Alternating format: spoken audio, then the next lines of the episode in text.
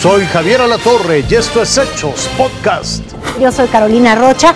Oiga, vámonos a hablar de lo que ocurrió en San Lázaro. Luego de una maratónica sesión que rebasó las 12 horas, esta mañana la mayoría de Morena, PT, Partido Verde, en la Cámara de Diputados aprobaron un paquete de reformas que brindará a la Secretaría de la Defensa el control operativo y administrativo de la Guardia Nacional.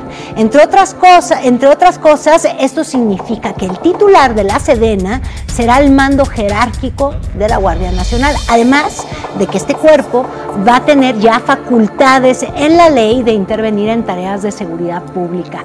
Aunque la oposición votó en contra de las cuatro reformas propuestas, el documentado ya fue turnado para el análisis en el Senado y una eventual ratificación. Continúa la remoción de escombros que dejó un incendio muy real en una bodega de solventes en la colonia San Juan Izhuatepec, allá en Tlanepantla, en el Estado de México. Aunque cientos de casas fueron desalojadas, bueno, ya a esta hora la mayoría de los vecinos ha vuelto a sus viviendas, pero vea, esta fue la historia de la madrugada. Un incendio dentro de una fábrica de solventes en Tlanepantla movilizó equipos de emergencia del Estado de México y de la capital. Como a las cuatro y media de la mañana. ¿Qué se escuchaba? Se escuchó un fuerte estallido. Fue en la calle de Juan Sarabia de la colonia San Juan, Izhuatepec, que las llamas se salieron de control. Por un momento sí sentíamos que iba a haber una explosión más fuerte o que iba a pasar más cosas más fuertes, ¿no?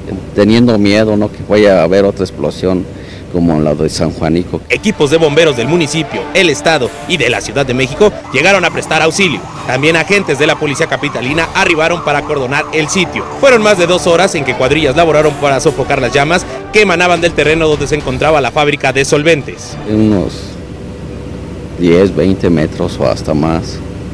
Sí se veía fuerte la, la lumbre, ¿no?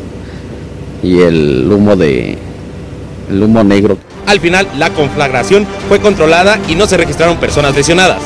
La Fiscalía General de Justicia del Estado de México será quien investigue las causas que desencadenaron este incendio. Con imágenes de Jorge Ibarra, Armando Martínez, Fuerza Informativa Azteca. Bueno, y ahora muy importante, un minuto de información que usted debe conocer este fin de semana.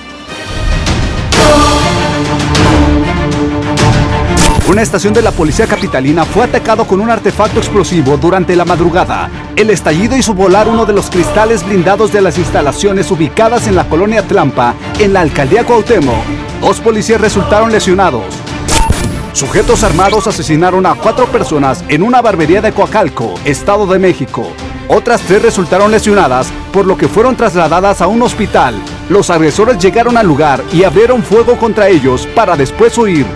Atención, a partir del 5 al 8 de septiembre se aplicará la primera dosis de la vacuna contra COVID-19 a niños de 7 años. La vacunación tendrá lugar en 32 municipios del Estado de México en un horario de 9 de la mañana a 4 de la tarde.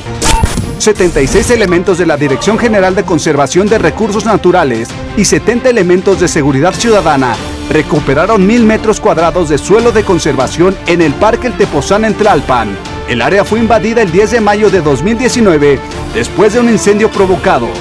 Jorge Iván Ramírez, Fuerza Informativa Azteca.